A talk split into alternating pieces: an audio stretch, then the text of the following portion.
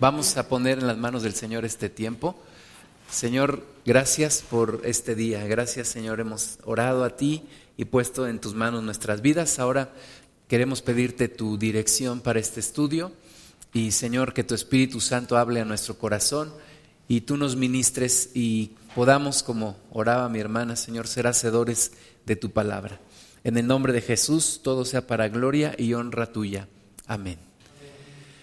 Bueno, vamos a ver el día de hoy la importancia de trabajar en equipo. Es parte de nuestro, de nuestro carácter, debe de ser parte de nuestra forma de ser en Cristo. Debemos tener esta habilidad para trabajar en equipo. Vamos a ver en una cita la importancia del trabajo en equipo. En Éxodo capítulo 17 estaba eh, el pueblo de Dios conquistando la tierra donde Dios los, los había prometido introducir.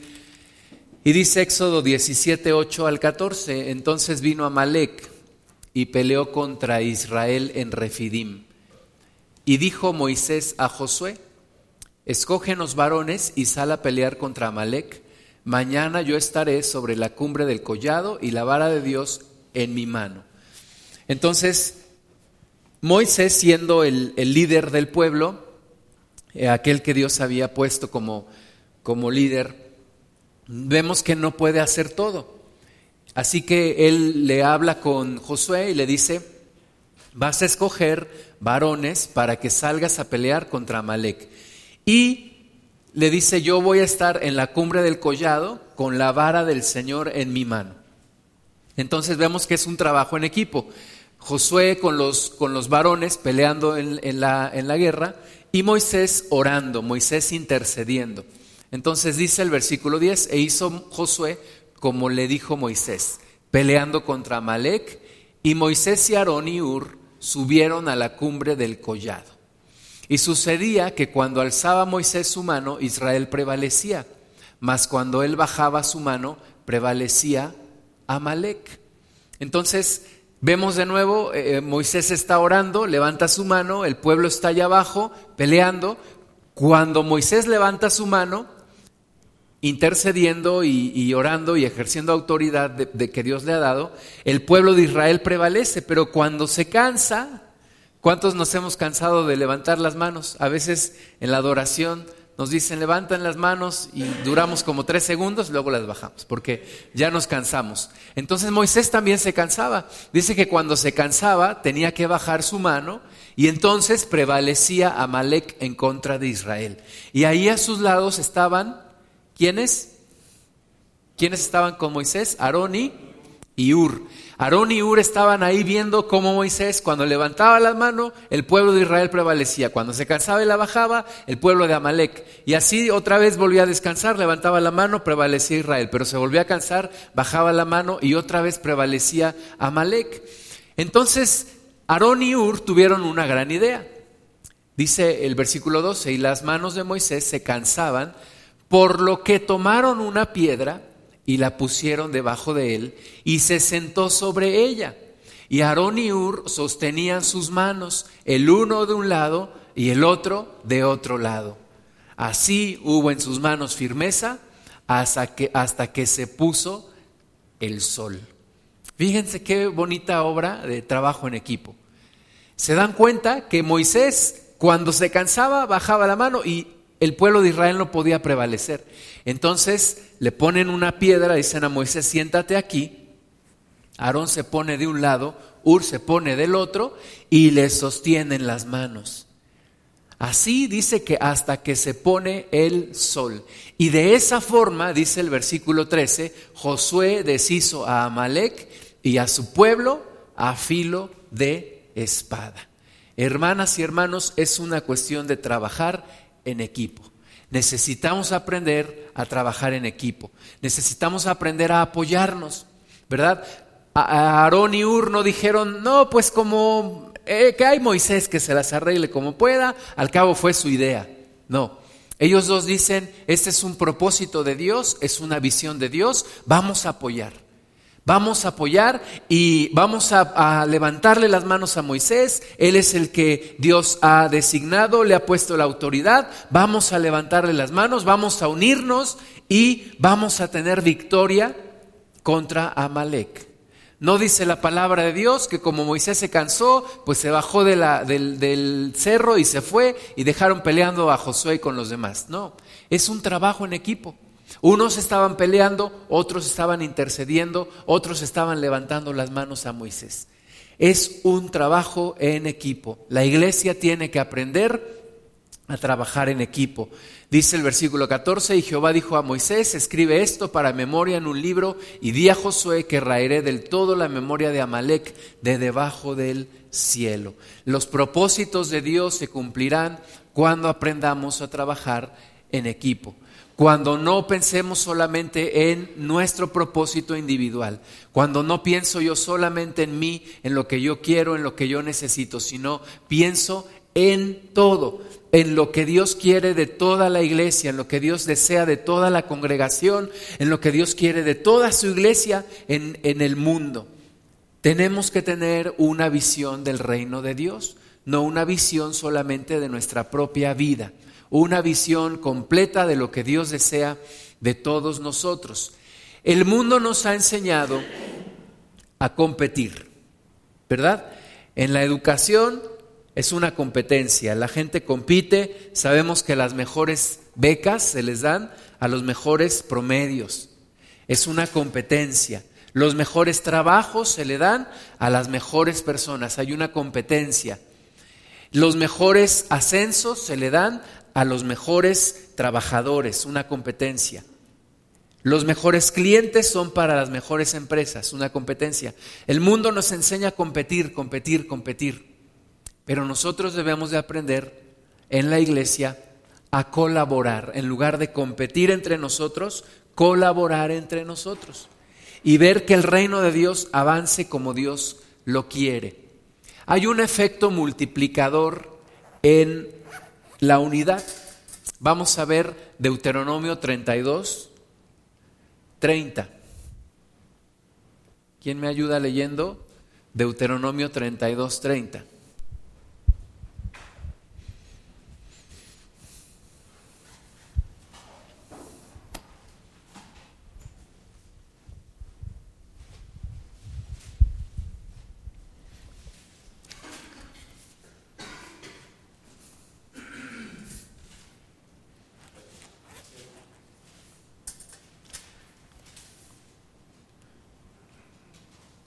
Deuteronomio 32, 30.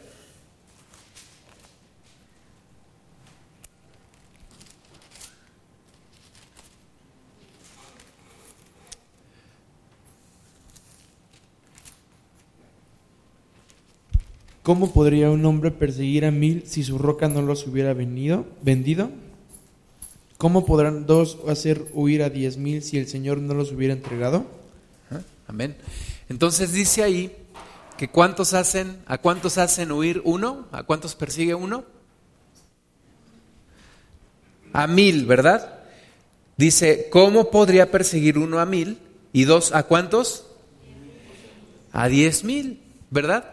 No es un efecto lineal, ¿verdad? Si uno hace perseguir a mil, lo normal sería que dos hicieran perseguir a cuántos?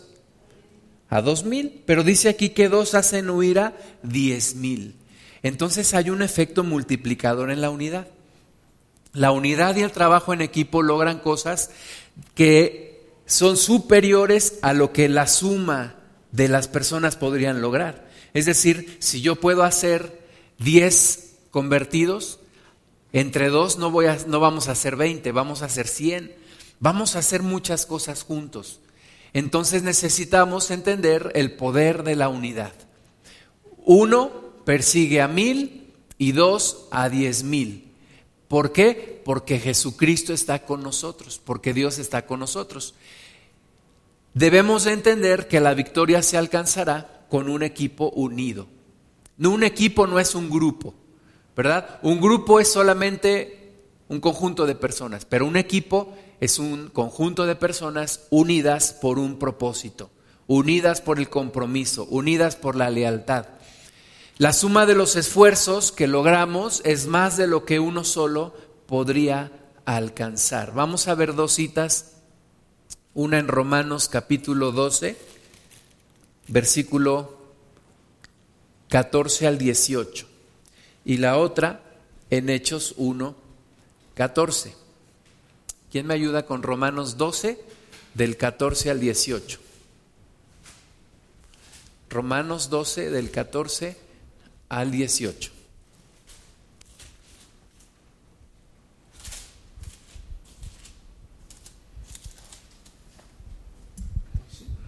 Romanos 12, 14 al 18. Bendecid a los que os persiguen, bendecid y no maldigáis. Gozaos con los que se gozan, llorad con los que lloran. Unánimes entre vosotros, no altivos, sino asociándonos con los humildes. No seáis sabios en vuestra propia opinión. No pagáis a nadie mal por mal. Procurad lo bueno delante de todos los hombres. Si es posible, en cuanto dependa de vosotros, estad en paz con todos los hombres. Amén. Entonces ahí nos habla completamente, muchas gracias, de la unidad, ¿verdad? De tener empatía. ¿Qué es tener empatía? Dice que lloremos con los que lloran y nos gocemos con los que se gozan. De buscar estar unánimes. ¿Qué es unánimes? Un solo ánimo, un solo objetivo, un solo propósito, un solo sentir.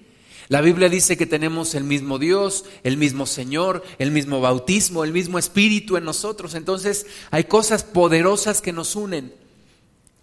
Estamos unidos al mismo Señor, estamos unidos a la misma vid, que es Jesucristo. No altivos, la altivez es algo que rompe la unidad, la altivez es algo que amenaza la unidad, desarmoniza el equipo. Entonces, no altivos, dice, sino asociándoos con los humildes. Nosotros debemos de ser humildes, no pagar mal por mal, no ser peleoneros, no tener venganza. Y dice que en cuanto nos sea posible, estemos en paz con todos los hombres. Fomentemos entonces la unidad. En la iglesia necesitamos la unidad. El Señor Jesucristo, antes de ir al cielo, le encargó a los discípulos que se fueran a Jerusalén, les dijo, ustedes me serán testigos hasta todo, hasta lo último de la tierra, les dijo, empezando por Jerusalén, Samaria, Judea, hasta lo último de la tierra. Les dijo, pero no se vayan de Jerusalén hasta que reciban la promesa de mi Padre.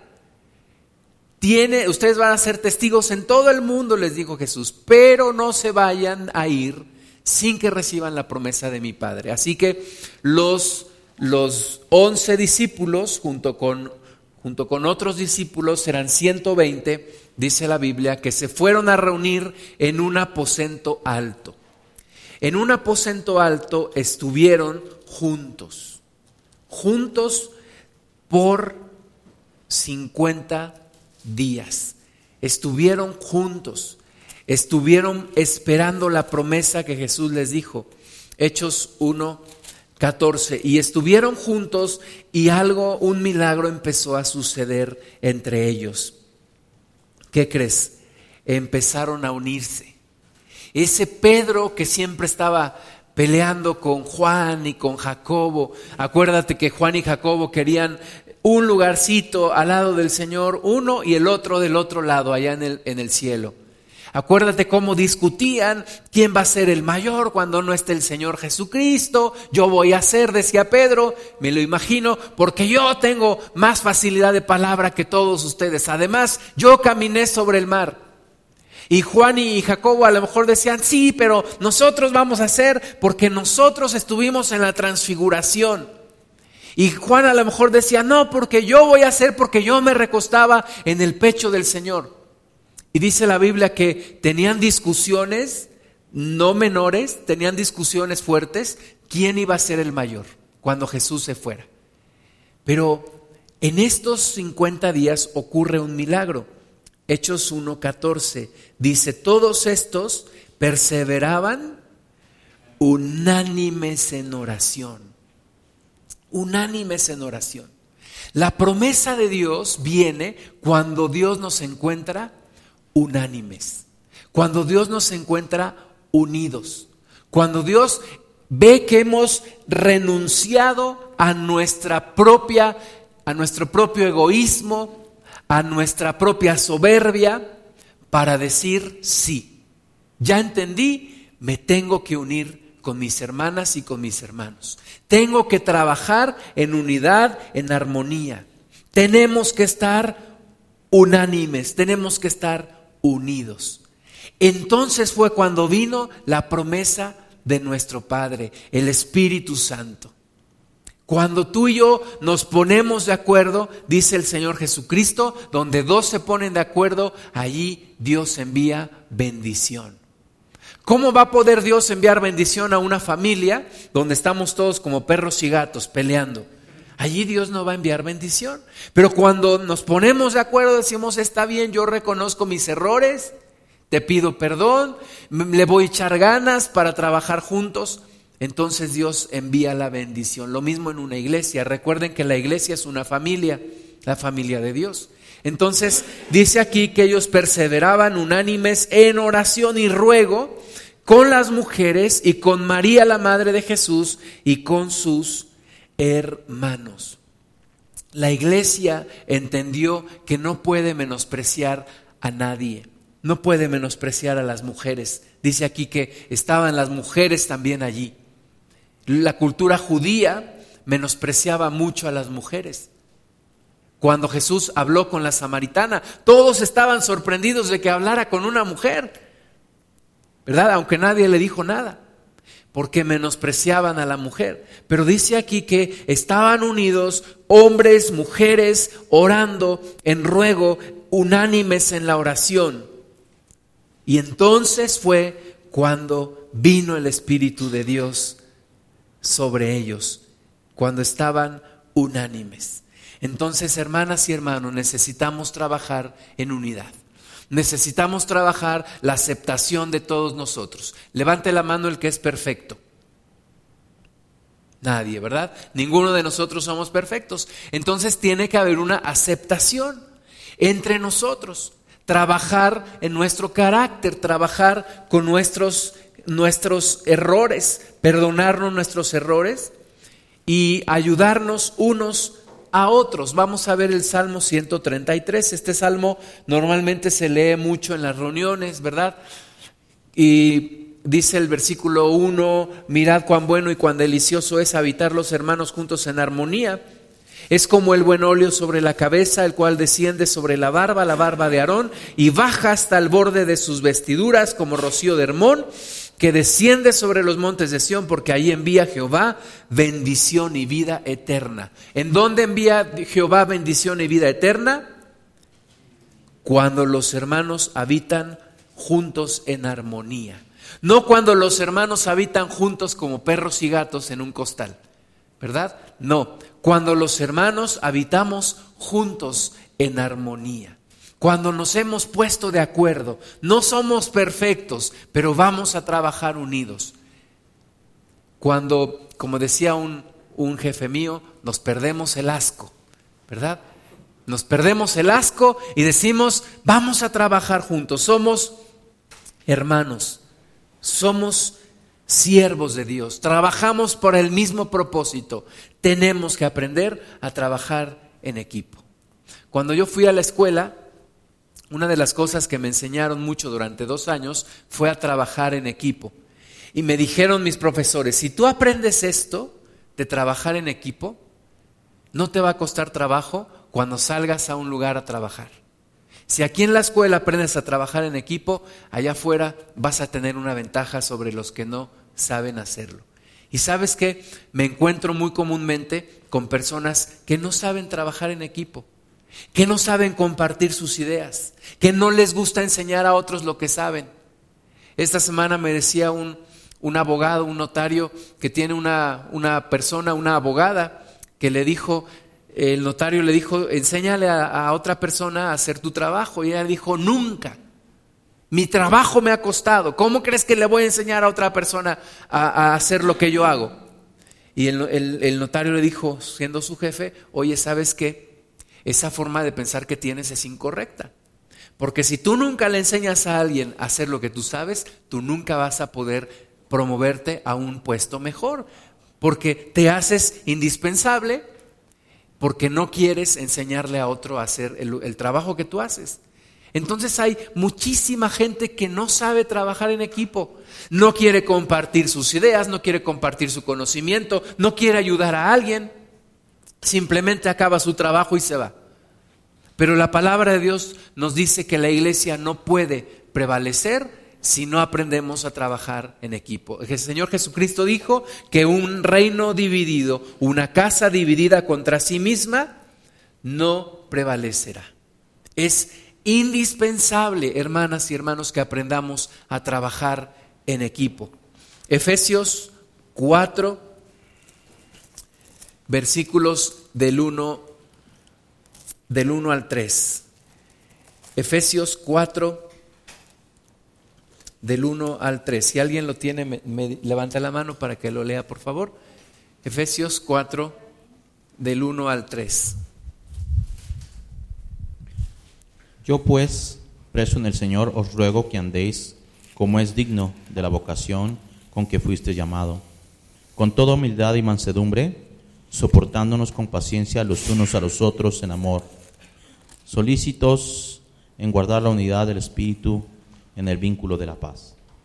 Amén. El apóstol Pablo dice que estaba, gracias, estaba preso, ¿verdad? Y desde la prisión les escribe a la, iglesia y les dice, anden como es solícito, de acuerdo a su vocación. ¿Cuál es su vocación? Su llamado en Cristo, con humildad, con mansedumbre, soportándoos unos a otros, ¿verdad? ¿Qué quiere decir soportándonos unos a otros? No es como de repente decimos, ay, ya no te soporto. No, es apoyándonos unos a otros guardando la unidad en el espíritu, en el vínculo de la paz. Y nos dice allí el versículo 4 que somos un cuerpo, tenemos el mismo espíritu, tenemos la misma esperanza en nuestra vocación. Yo te quiero preguntar, ¿cómo te imaginas el cielo? ¿Un lugar en donde todo el mundo está peleando? Un lugar en donde dices, ay, ahí está ese hermano, y mejor me voy a sentar acá porque yo no lo quiero ver. En ese lugar no vamos a, no vamos a poder tener división de ningún tipo. Ay, es que ese hermano es de esa congregación, me caen gordos. No, ¿verdad? Vamos a estar todos ahí, entonces necesitamos desde ahorita ser mansos, trabajar en nuestro corazón, que nuestra carne mengüe y que podamos trabajar en equipo todos, todos. Eh, este, este, este hombre con el que yo platicaba en la semana es una persona con la que mi hijo trabajó como un mes, ¿no? Trabajaste como dos meses. Y fue su primer trabajo de mi hijo. Y entonces le platicaba, le preguntaba, ¿cómo, ¿cómo lo viste? ¿Cómo viste a mi hijo? Y me dijo, una de las cosas que, él aprendió aquí fue que tiene que trabajar con todo tipo de personas. No vas a trabajar nada más con los que te gusta trabajar. Vas a trabajar con todo tipo de personas. Y es una realidad, ¿verdad? ¿Cuántos de nosotros podemos decir, no, yo, yo no quiero trabajar con tal persona? No, pues es que, no es que quieras, es que tienes que. Y en la iglesia lo mismo. Tenemos que trabajar todos juntos, tenemos que llevarnos bien todos. Una cadena es tan fuerte como el más débil de sus eslabones. Y el diablo no va a entrar a, causarnos problemas a través de las relaciones más fortalecidas que tenemos entre nosotros. No, va a entrar a través de las relaciones más débiles que tenemos en la iglesia. Entonces necesitamos tú y yo andar como es digno de la vocación. Andar como es digno de la vocación, con humildad, con mansedumbre, en unidad, juntos. Estar, estar en las reuniones, eh, acudir a los llamados. Para mí es muy importante, por ejemplo, que oremos juntos. Yo sé que cada quien podía y debe de orar en su casa, cada quien debemos de orar en su casa. Pero es importante la unidad también en oración. Es importante reunirnos a orar. Es importante, la, la Biblia dice que, que ellos estaban unánimes ahí en hechos, orando, rogando al Señor. La iglesia que ora junta permanece junta. La familia que ora junta permanece unida. Necesitamos tú y yo andar conforme a este vínculo, trabajar en equipo, estar unidos, entender que lo que la iglesia necesita es más importante de lo que yo necesito. Lo que le hace bien a la iglesia me hace bien a mí. No necesariamente lo que me hace bien a mí le hace bien a la iglesia, pero lo que le hace bien a la iglesia me favorece a mí. Dejar una ambición personal. La Biblia nos muestra casos de personas que por ambición personal fueron desviados. Desearon más, ¿verdad? Acuérdate de aquel hombre que trajo maldición. la, después de una gran victoria del pueblo de Dios, van en contra de, otro, de otro pueblo y dicen, son poquitos, vamos poquitos. Y fueron y fue una masacre. Y se rasgaron las vestiduras, vinieron con el Señor, dijeron, ¿qué pasa? ¿Por qué, por qué, nos, ¿Por qué no nos has dado la victoria? Y Dios dijo, hay maldición en el pueblo. Y había una persona que había codiciado y había tomado del anatema. Y esa persona se había hecho maldición. Entonces, cuidado con la ambición personal. Cuidado con querer tomar ventaja. Cuidado con anteponer mis intereses a los intereses de los demás. Tenemos que trabajar renunciando a la ambición personal. ¿Sí? De nuevo, no es algo que el mundo nos enseña. El mundo nos enseña a aprovecharnos, el mundo nos enseña a competir. Jesucristo nos enseña a pensar en los demás. Siempre pensar en los demás apoyarnos cuando nos equivocamos. En Éxodo 32, del 22 al 24, nos narra la triste historia del pueblo de Dios cuando hizo un becerro de oro. Moisés se había ido con el Señor al monte, 40 días y 40 noches. El pueblo se empezó a desesperar, presionaron a Aarón y le dijeron, Aarón, ese Moisés que nos sacó ya se fue, ya no regresa. Haznos unos dioses de oro. Y, Aarón les dijo, ok, tráiganme todo el oro que tengan, en zarcillos, en joyas, en lo que tengan, tráiganlo. Y entonces les hizo un becerro de oro y el pueblo adoró y dijo, estos son tus dioses que te sacaron de la tierra de Egipto. Y entonces regresó Moisés. Y cuando vio todo este, este borlote, dice eh, Éxodo 32, 22, le, le preguntó a Aarón, ¿qué, ¿qué está pasando, Aarón? ¿Qué has hecho? ¿Cómo has permitido esto? Y respondió Aarón, no se enoje mi Señor, tú conoces al pueblo que es inclinado al mal, porque me dijeron a los dioses que vayan delante de nosotros porque a este Moisés, el varón que nos sacó de la tierra de Egipto, no sabemos qué le haya acontecido. Y yo le respondí, ¿qué tienen? ¿Quién tiene oro? Apartadlo y me lo dieron y lo eché en el fuego y salió este becerro. ¿Verdad? Qué argumento tan tonto, ¿verdad? Pero no dice la palabra de Dios que Moisés agarró a Aarón a cachetadas y, y le dijo, estás tú mal y lo pateó y... No, ¿verdad? Aarón cometió un error. ¿Están de acuerdo que Aarón cometió un error? Sí. Aarón cometió un gran error. Se dejó presionar por el pueblo. Tú no puedes echar la culpa al pueblo cuando te quedas a cargo. Si tú eres el jefe de un equipo, no puedes decir, es que estos son unos flojos, son unos tontos, no hacen nada. No, tú eres el responsable. Si te quedas al frente de un pueblo como el pueblo de Dios, no puedes decir, es que el pueblo es malo. No, tú tienes una, una capacidad como líder y una responsabilidad. Y tú respondes por lo que sucedió. Y Aarón, Aarón le echó la culpa al pueblo. Y dijo, yo nada más les pedí el oro, eché el oro al fuego y salió este becerro. Sí, cómo no. Pero Moisés perdonó el error de Aarón. Moisés entendió que Aarón había cometido un error y Moisés, en lugar de aplastar a su hermano, en lugar de quitarlo, lo apoyó. No lo apoyó en su error, pero lo apoyó a corregir su error. Y todos nosotros, cuando cometemos un error, esperamos que los demás nos apoyen, que no nos den la espalda, que nos apoyen y que nos ayuden a corregirnos. ¿Sí o no? Y eso mismo espera un líder, que cuando comete un error no le des la espalda, sino que le apoyes y le ayudes a corregir. Todos esperamos esto y todos debemos estar conscientes que somos imperfectos, que cometemos errores y que necesitamos ayuda. En Génesis 9 del 20 al 27 nos narra la historia de Noé.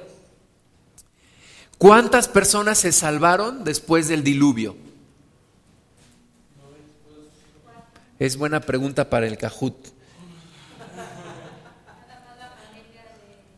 Noé y su familia. ¿Qué quiere decir? Que Noé era, delante de los ojos de Dios, era una persona justa. ¿Están de acuerdo?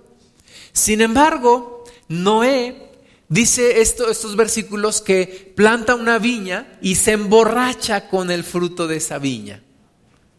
Y era un hombre justo. Amén. Sin embargo, tuvo momentos de error, momentos de debilidad. Dice la palabra de Dios que se emborrachó y se, y, se desnudó en su tienda. Tú dices, qué desfiguros, ¿no?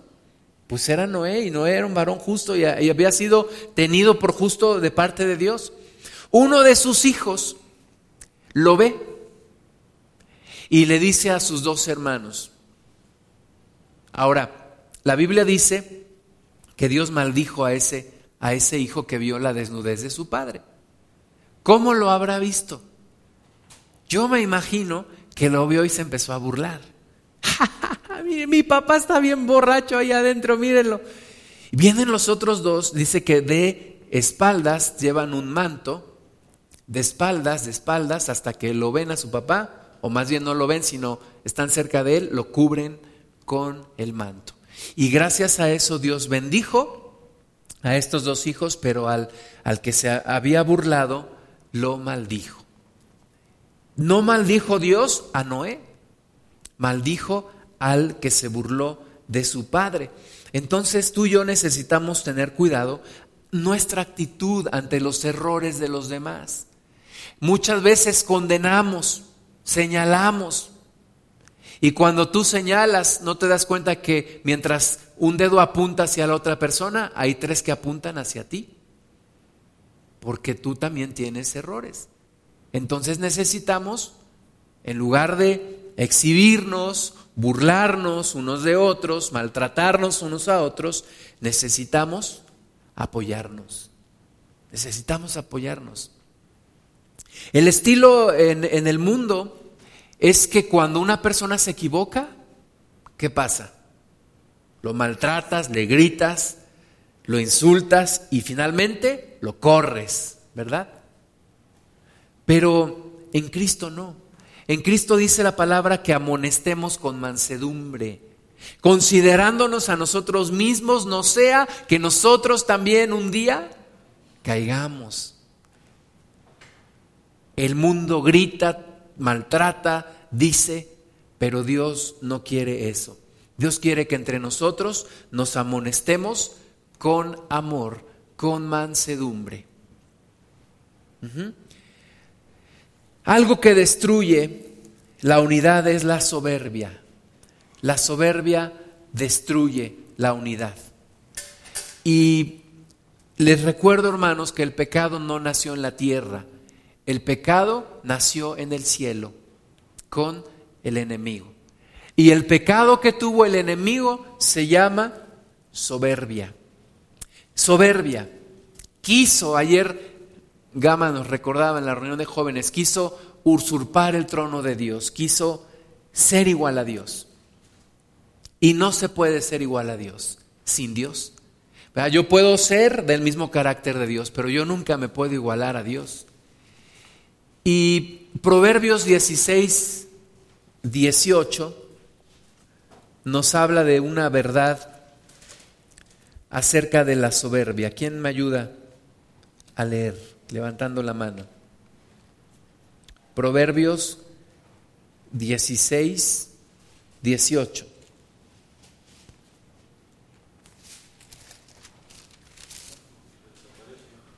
¿Se desaparece?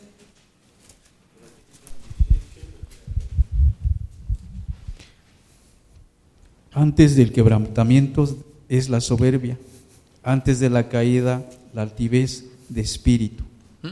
Muchas gracias. Entonces, antes del quebrantamiento, la soberbia. Y antes de, ¿de qué? De la caída, la altivez de espíritu. Entonces, Jesucristo también lo dijo, ¿verdad? El que se humilla será exaltado y el que se exalta será humillado. ¿Qué queremos? La ambición, la no aceptación de corrección, el ser posesivo de un ministerio, son síntomas de la soberbia. Cuando yo no acepto que alguien me llame la atención, me enojo, me justifico, digo, pero si, a ver, ¿por qué no le dices al hermano fulanito, a la hermana sutanita? ¿Verdad? No me dejo enseñar, digo, ay, eso ya lo, ya, eso ya lo sé, eso ya lo sabía, Dios ya me lo había revelado. Son signos de soberbia. Y hermanos, tú, tú y yo necesitamos menguar en la soberbia. La soberbia es algo que, que nos pega a todos, los, a todos los humanos. Es algo que, que nace directamente del corazón del infierno para infectar a la humanidad. Tenemos que ser libres de toda soberbia. Tenemos que caminar en contra de la soberbia. Y tenemos que entender una cosa, mientras la iglesia crece, el impacto o la importancia de los esfuerzos individuales disminuyen. La iglesia va a ir creciendo. Eso no, quieres, no quiere decir que yo sea menos importante para Dios, pero no me debe de afectar en mi corazón, no me debe de afectar en mi interior, el ver que vamos creciendo. Cuando yo me congregaba en México, eh, me tocaba predicar al principio cada, cada dos semanas. Cada dos semanas me tocaba predicar, el pastor me ponía a predicar cada dos semanas porque predicaba él dos y luego yo una, el dos y luego yo una. Pero luego se levantaron otros dos hermanos que también empezaron a predicar y ya no me tocaba predicar cada dos semanas, me tocaba cada mes. Y pues obviamente que mi corazón pues sí me afectó, pero busqué al Señor y, le pedí que me ayudara para que eso no me afectara, porque no puedo yo dejar que la soberbia afecte mi corazón. Entonces, mientras crece, mientras crece la iglesia, los esfuerzos individuales van a tener menos importancia. Hermanos, yo tengo que trabajar para que en esta congregación yo no sea indispensable. Tú tienes que trabajar para que en esta congregación tú no seas indispensable. ¿Qué quiere decir? Tenemos que ayudar a que otros se desarrollen y también trabajen para el reino de Dios. Parece, parece un poquito ilógico, pero debe, debe de ser así. Ahora no quiere decir que yo ya no voy a hacer nada, no, pero que yo deje de ser indispensable, que si yo no vengo, la iglesia continúe que si yo no estoy, la iglesia siga, que no se note que yo no estoy. Ese debe de ser mi propósito. Tenemos que tener una mentalidad de hijos de Dios, no de esclavos. Porque dijo Jesucristo que el esclavo no permanece para siempre, mas el hijo es heredero de todo. Entonces, cuando yo tengo una mentalidad de esclavo, yo me enfoco a hacer, a hacerme notar, a participar y, y, si no lo hago, eso me, eso me afecta a mi corazón. Pero cuando soy hijo, yo digo, no importa. No importa que la predicación de hoy nadie me entendió nada, pero soy hijo de Dios. Dios me sigue amando, Dios me sigue aceptando. Debo de tener una mentalidad de hijo y no de esclavo. Le pasó a María en, en números 11 del 24 al 25, dice que Moisés nombró a esos 70 varones sobre los cuales vino el Espíritu de Dios. Y le ayudaron a Moisés a llevar la carga. Era mucha la carga de todo el pueblo. Y estos 70 varones ayudaron. Pero ¿qué crees que pasó con María? Se sintió relegada. Se sintió amenazada en su seguridad. Dijo, ¿cómo es posible? Ahora somos muchos. Ahora hay muchos en el, eh, en el liderazgo y, ya no somos nada más Moisés, Aarón y yo. Y, y, eso le afectó tanto que en números 12 dice que se levantó en contra de su propio hermano. El pretexto fue su mujer. Y dijo, es que, ¿cómo es posible que su mujer es extranjera? Y empezó a murmurar en contra de su hermano. Pero yo creo que fue más bien su propia inseguridad. Entonces, cuidado con la inseguridad que tú y yo tenemos en el interior. Necesitamos que Dios nos sane la inseguridad. Necesitamos que Dios sane esa inseguridad para que podamos ser compartidos, para que no me cueste trabajo compartir con alguien, ver, por alguien, ayudar a alguien, pensando que me va a reemplazar. Necesitamos vencer esa inseguridad y esa ambición personal. Entonces, hermanas y hermanos, caminemos con unidad. En tanto que vayamos uniéndonos, Dios va a bendecirnos. Si no nos unimos, Dios no nos va a poder bendecir. Si no trabajamos juntos en equipo, Dios no nos va a poder bendecir. Si estamos peleados, distantes, inseguros, cuidando nuestro propio territorio, Dios no nos va a poder bendecir. Pero si trabajamos unidos, nos abrimos a los demás, nos acercamos unos a otros, nos aceptamos con las imperfecciones que tenemos, cuando cometemos un error no nos juzgamos, sino nos amonestamos en amor y nos ayudamos, pues Dios nos va a dar más. Dios nos va a dar más, más, más en abundancia. Me acuerdo una vez en, mi trabajo, éramos cuatro subdirectores y un director. Y entonces el director había invitado a otro subdirector a colaborar con nosotros. Y entonces los cuatro subdirectores nos quedamos así como pelando los dientes, como protegiendo nuestro territorio, diciendo, aquí no, esto no lo tocas tú porque esto es mío. Y esta persona nos dijo algo que, después este, este hombre fue amigo mío y todo. Le compartí la palabra, lo invité una vez a la iglesia y fue. Y este, este muchacho nos decía, miren, vamos a partir de la abundancia y no de la miseria. Porque hay mucho trabajo que hacer. Entonces, no vamos a partir de la miseria y a repartir la miseria, sino vamos a ver que hay muchísimo trabajo que hacer y que podemos organizarnos. Nos dijo, y yo vengo a sumar y no vengo a, restar, no vengo a quitarles, vengo a darles más.